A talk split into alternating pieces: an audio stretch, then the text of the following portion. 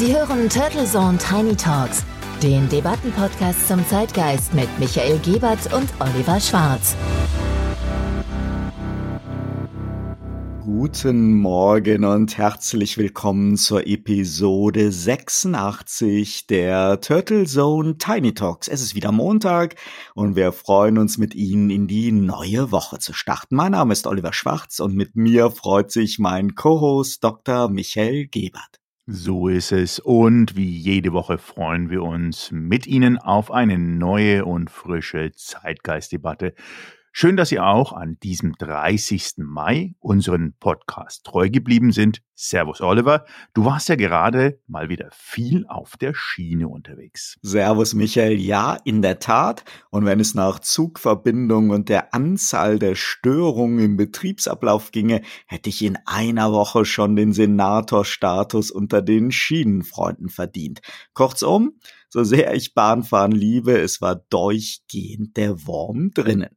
Das Problem war, dass das Zusammentreffen mehrerer Problemfelder sich dann exponentiell auf den Betriebsablauf auswirkt. Wir kennen ja alle als treue Bahnfahrer das Problem mit den zu eng bemessenen B- und Entladezeiten an den Haltepunkten und wir kennen das Problem mit der gemeinsamen Nutzung der Schienen durch Fern-, Regional- und Güterverkehr, wir kennen das Problem durch Baustellen, das es ja mindestens ebenso unangenehm auf Autobahnen gibt. Und wir kennen die Probleme mit Personen im Gleisbett, mit Luftballons auf der Oberleitung, mit Signalstörung oder auch mit verspätet bereitgestellten Zügen. All diese und noch viel mehr Gründe für Verspätung kennt der geneigte Vielnutzer der Deutschen Bahn und weiß auch, dass sich viele dieser Probleme während einer mehrstündigen Fahrt dann doch wieder in Wohlgefallen auflösen. Nicht jedoch, wenn mehrere oder gar alle dieser Probleme gemeinsam auftreten. Also der verspätet bereitgestellte ICE, der hinter einem vorausfahrenden Zug auf der wegen Baustellen eingleisigen Strecke erst wegen Signalstörungen und dann wegen Polizeimaßnahmen aufgrund von Personen im Gleisbett mehrere Umleitungen fahren muss, ist dann wirklich der Beginn so einer ganzen Domino-Wirkung und über den Tag hinaus schaukeln sich die Probleme dann im engen verknoteten Verbindungsnetz immer mehr auf. Dies führt dann natürlich zu unfreiwillig überfüllten Zügen und zu einem Zugpersonal, das dann irgendwann resigniert und nicht nur Fahrkartenkontrollen, sondern vor allem den Verpflegungsservice an Bord einstellt. Dem Beispiel wiederum folgt dann auch die geneigte Bordelektronik für das Internet und die Sitzplatzanzeigen und spätestens ab dann herrscht Freestyle im Überlebenskampf. Das klingt ja bei dir wirklich nach einer echten Reise-Abenteuer-Geschichte. Und trotzdem warst du ja unter anderem auch noch in der Hauptstadt dieser schönen Republik, der Dichter und Denker. Und welche Erkenntnisse hast du denn da mitgebracht? Denn schließlich sagt man, Reisen bildet. Oh ja, Berlin, eine Stadt, die auch beim hundertsten Besuch noch überraschen kann, in jeglicher Hinsicht. Ich laufe daher eigentlich ganz gerne durch Berlin, so mit der Kamera in der Hand aufgrund des Verkehrs und der vielen Baustellen ist das meist sowieso schneller und als mit dem Taxi oder mit der Bahn zu fahren oder mit dem Bus. Und in der Tat gibt es unzählige bunte Motive und so immer so diese kleinen und großen Entdeckungen. Und so stand ich dann plötzlich vor dem kaiserlichen Postvoramt. Und das hat dann so eine Kettenreaktion an Fragen bei mir ausgelöst. da hast du gerade bei mir und sicherlich auch bei dem einen oder anderen Hörerinnen und Hörern auch etwas geschafft, denn das kaiserliche Postvoramt. Was hat dich denn zum Grübeln gebracht? Die Rohrpost, eine fast vergessene, geniale Erfindung. Ja, wie so vieles, was mit Berlin verbunden ist.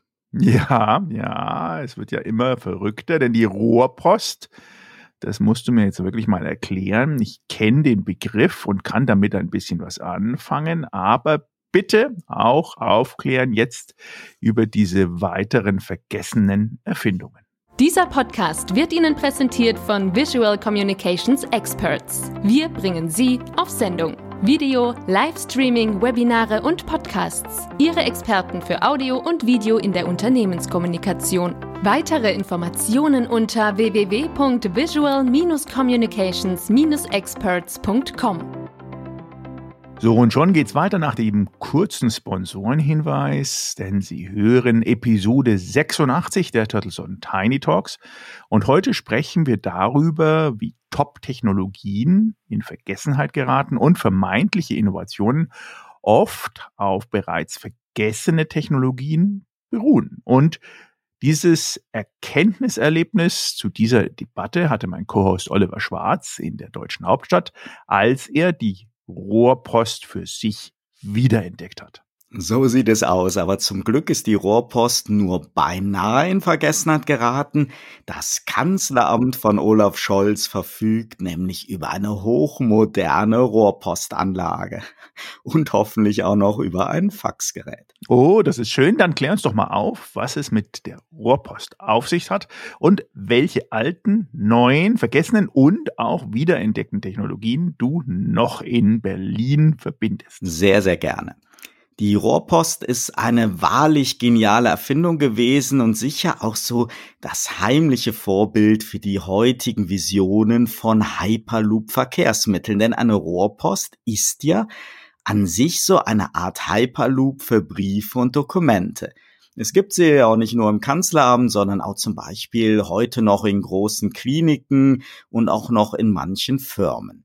Die zu transportierenden Dokumente oder Gegenstände, die werden dann so in zylindrisch geformten Büchsen gepackt und dann mit Hilfe von Über- und Unterdruck in einem verzweigten Röhrensystem blitzschnell zum Ziel transportiert. Im 19. Jahrhundert wurde sehr viel an diesem pneumatischen Transportsystem experimentiert, die eigentlich ja schon auf Erkenntnisse des Heron von Alexandria aus dem ersten Jahrhundert nach Christi zurückgehen. Und ab Mitte des 19. Jahrhunderts entstanden dann weltweit in Großstädten immer beeindruckendere Rohrpostnetze in London, in Wien, in Hamburg und Berlin, in Paris und Brüssel und in New York.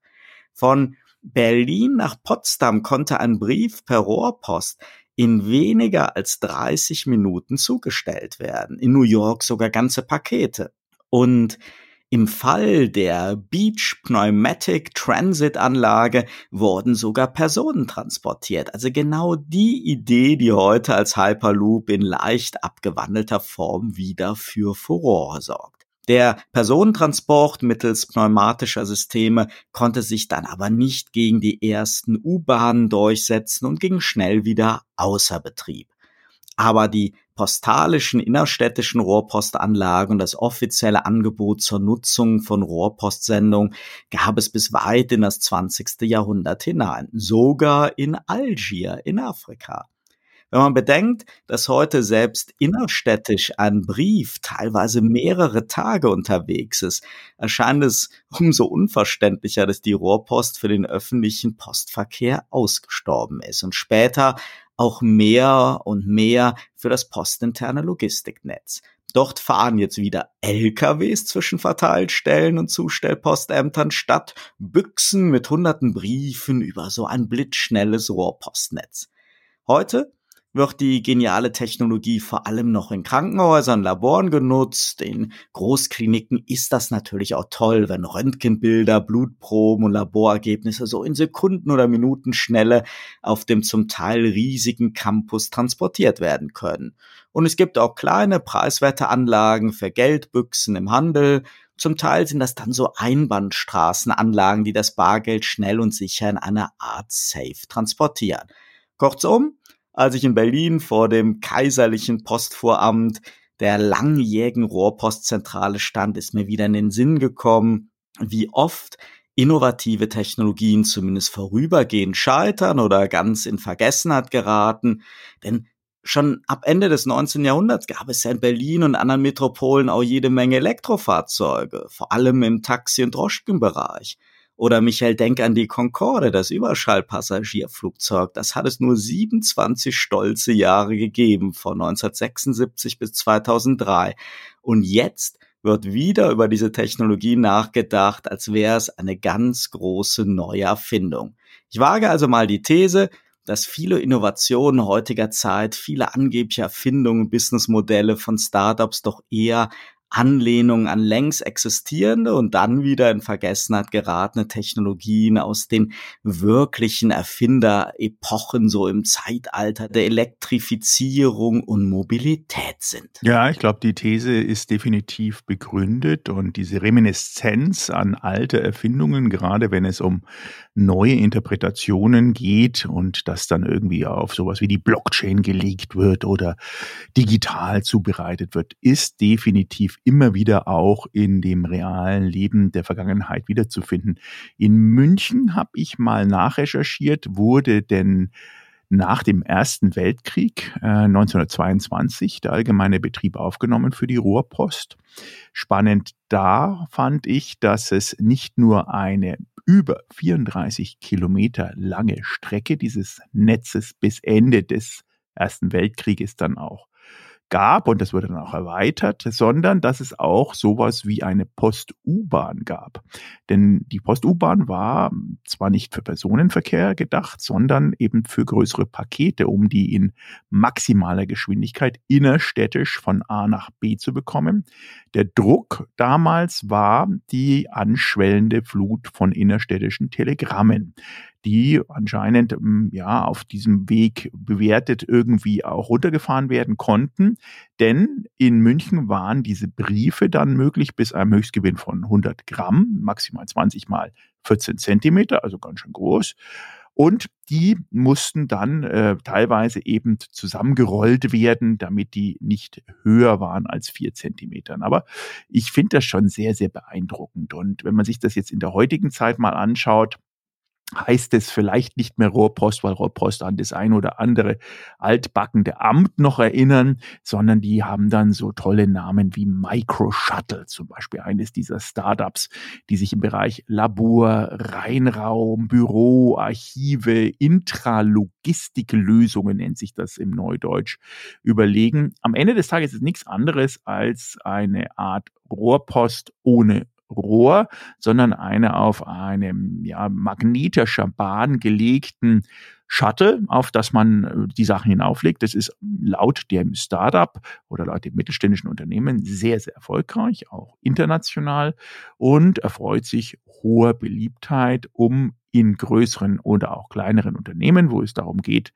ja, Sachen von A nach B zu bewegen, sehr, sehr gut und freudig angenommen wird. Auch Unternehmen in Deutschland, die Firma Heidmann, äh, sieht das sehr, sehr ähnlich aus wie damals die Rohrpost, aber auch dort wird das individuell dann angeboten und gesagt, ja, betriebliche Abläufe werden dann optimiert. Die haben über 1000 Installationen, Neuinstallationen in Deutschland allein und gehen zum Thema Zuverlässigkeit, Schnelligkeit, Kostenersparnis und ständige Verfügbarkeit, weil eben nichts da großartig digital passiert, sondern Luftdruck und los geht's. Nicht alles Altes ist da schlecht und gerade wenn es um Probentransporte oder um Transporte inner ja betrieblich funktionieren soll, jenseits von E-Mail, also wirklich physische Güter, denke ich, ist so eine Rohrpostgeschichte gar nicht mal so schlecht. Absolut. Und ich habe mich anlässlich meines Erweckungserlebnisses mit der Rohrpost noch an weitere tolle Erfindungen erinnert, die es ja sogar noch zu unserer Jugend gab und heute fast ausgestorben sind oder gerade wiederentdeckt werden. In vielen modernen Wohnanlagen gab es zum Beispiel zentrale Müllschluckersysteme, die wirklich echt praktisch waren, sich aber natürlich nur schlecht nachträglich auf die heute ja schicke Mülltrennung erweitern ließen und zudem den Nachteil hatten, dass ja auch gleich ganze Kinder reinfallen konnten. Eigentlich aber ein geniales System, das heute in modernen Gebäuden sogar die Müllentsorgung und Mülltrennung deutlich vereinfachen könnte. Sehr, sehr schade, dass es das weitestgehend nicht mehr gibt. Und dies gilt dann auch umso mehr für ein noch, noch genialeres System. Vielleicht erinnerst du dich, Michael, die zentrale Staubsaugeranlage. In den 70er Jahren wirklich der letzte Schrei moderner Wohnanlagen. Auch hier kommt wie bei der Rohrpost so ein weit verzweigtes Rohrsystem zum Einsatz. Und du hast einfach in allen Räumen deiner Wohnung ein oder mehrere Anschlüsse, ja, sieht so aus wie so eine Saugsteckdose, an die du dann einen langen Schlauch ansteckst und dann mühelos deine Wohnung saugen kannst, ohne einen eigenen Staubsauger zu besitzen. Diese Anlagen hatten sogar eine deutlich höhere Saugkraft und viel bessere Filter als die heute ja wieder vorherrschenden Heimgeräte. Und heute gibt es solche genialen Systeme nur noch ab und zu im Gewerbebereich. Die Gründe für diese vermeintlichen Rückschritte, die sind dann ganz vielfältig, haben aber oft damit zu tun, dass Vermieter und Wohnungsverwalter irgendwie alle scheuen, was zentrale Wartung und Pflege und damit Kosten verursacht. So wächst dann der Müllberg an Elektro-Kleingeräten und wir bewegen uns eigentlich schrittweise zurück. Irgendwann stirbt dann auch noch der Aufzug aus und macht es seinem Bruder, dem Paternoster, gleich und wir gehen wieder zu Fuß. Dann werden Zentralheizungen abgeschafft und jeder Wohnungsmieter oder Eigentümer schleppt wieder Brennholz und Kohlen in die Wohnung. Aber im Ernst, diese genialen Systeme wie zentrale Staubsaugeranlagen wie Müllschlucker oder die Rohrpost, die sind ja nicht an technischen Mängeln gescheitert, sondern immer nur an kurzzeitigen betriebswirtschaftlichen Überlegungen, und auch ja die Elektromobilität krankt heutzutage wieder daran, dass längst existente, erprobte und patentierte Lösungen wie zum Beispiel für automatische Akkuwechselanlagen sowie an einer Tankstelle den Individuallösungen dann unterliegen, selbst wenn diese ganzheitlich betrachtet teurer, anfälliger und umweltschädlicher sind.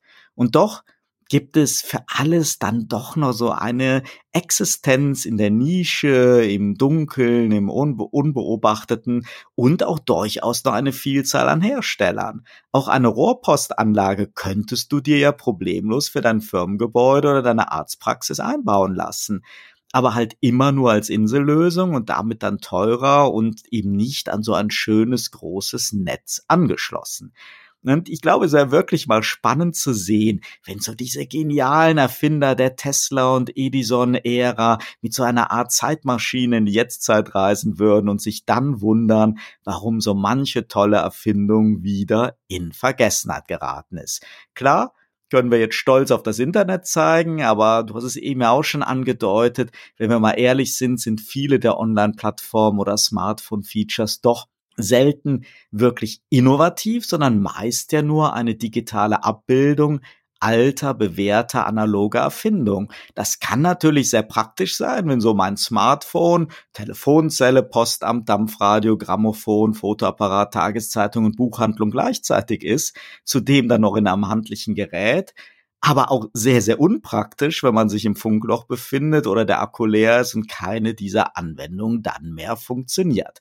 Gerade als Technik- und Innovationsbegeisterter Mensch finde ich diese Stories einfach faszinierend, wie so im 19. Jahrhundert Rohrpostanlagen und U-Bahnen entstanden, der Aufzug und die Spülmaschine erfunden worden ist und auch das Elektroauto, das heute ja dann mit so viel Mühe seinen zweiten Frühling erleben soll. Und die Smarthäuser von heute, die es viel zu selten gibt, greifen ja auch eigentlich die Begeisterung und Ideen aus den 60er und 70er Jahren auf und lassen dann doch meist so tolle Sachen wie zentrale Staubsaugeranlagen vermissen. Und auch Hightech-Küchen vor 50 Jahren hatten teilweise deutlich mehr Features als die Spitzenmodelle heutzutage. Ja, das ist, ähm, glaube ich, auch immer dem geschuldet, dass diese ganzen Modelle auf kurzfristig getaktete Wiederbeschaffungen ausgelegt.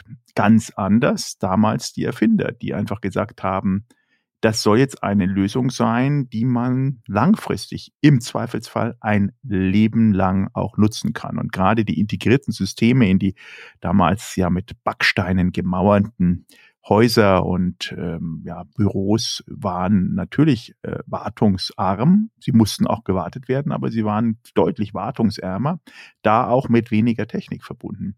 Und ich bin mir ganz, ganz sicher, frei nach dem Motto, alles kommt wieder, alles hat einen zweiten Frühling, werden wir eine Reminiszenz genau dieser Erfahrungen haben.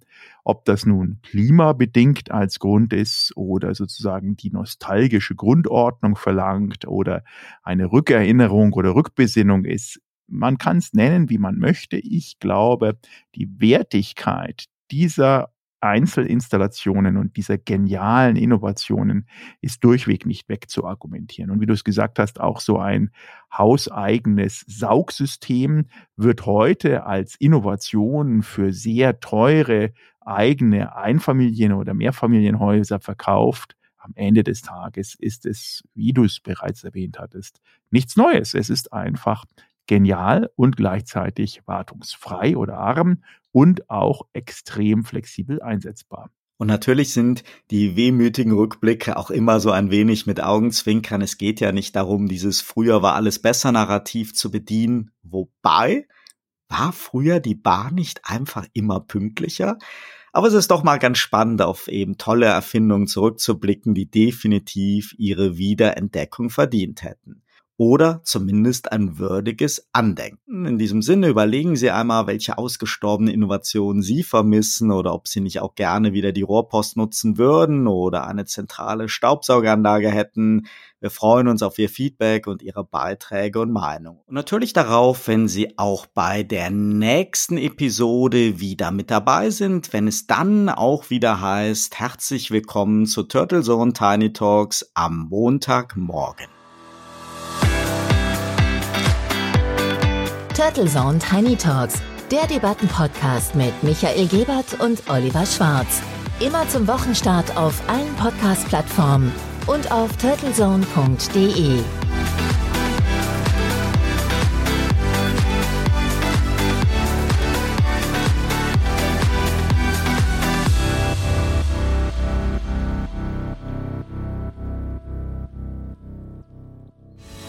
Für Werbung in diesem Podcast oder eine Sponsoring-Partnerschaft wenden Sie sich bitte an Turtle Media unter 0721 977 907 15.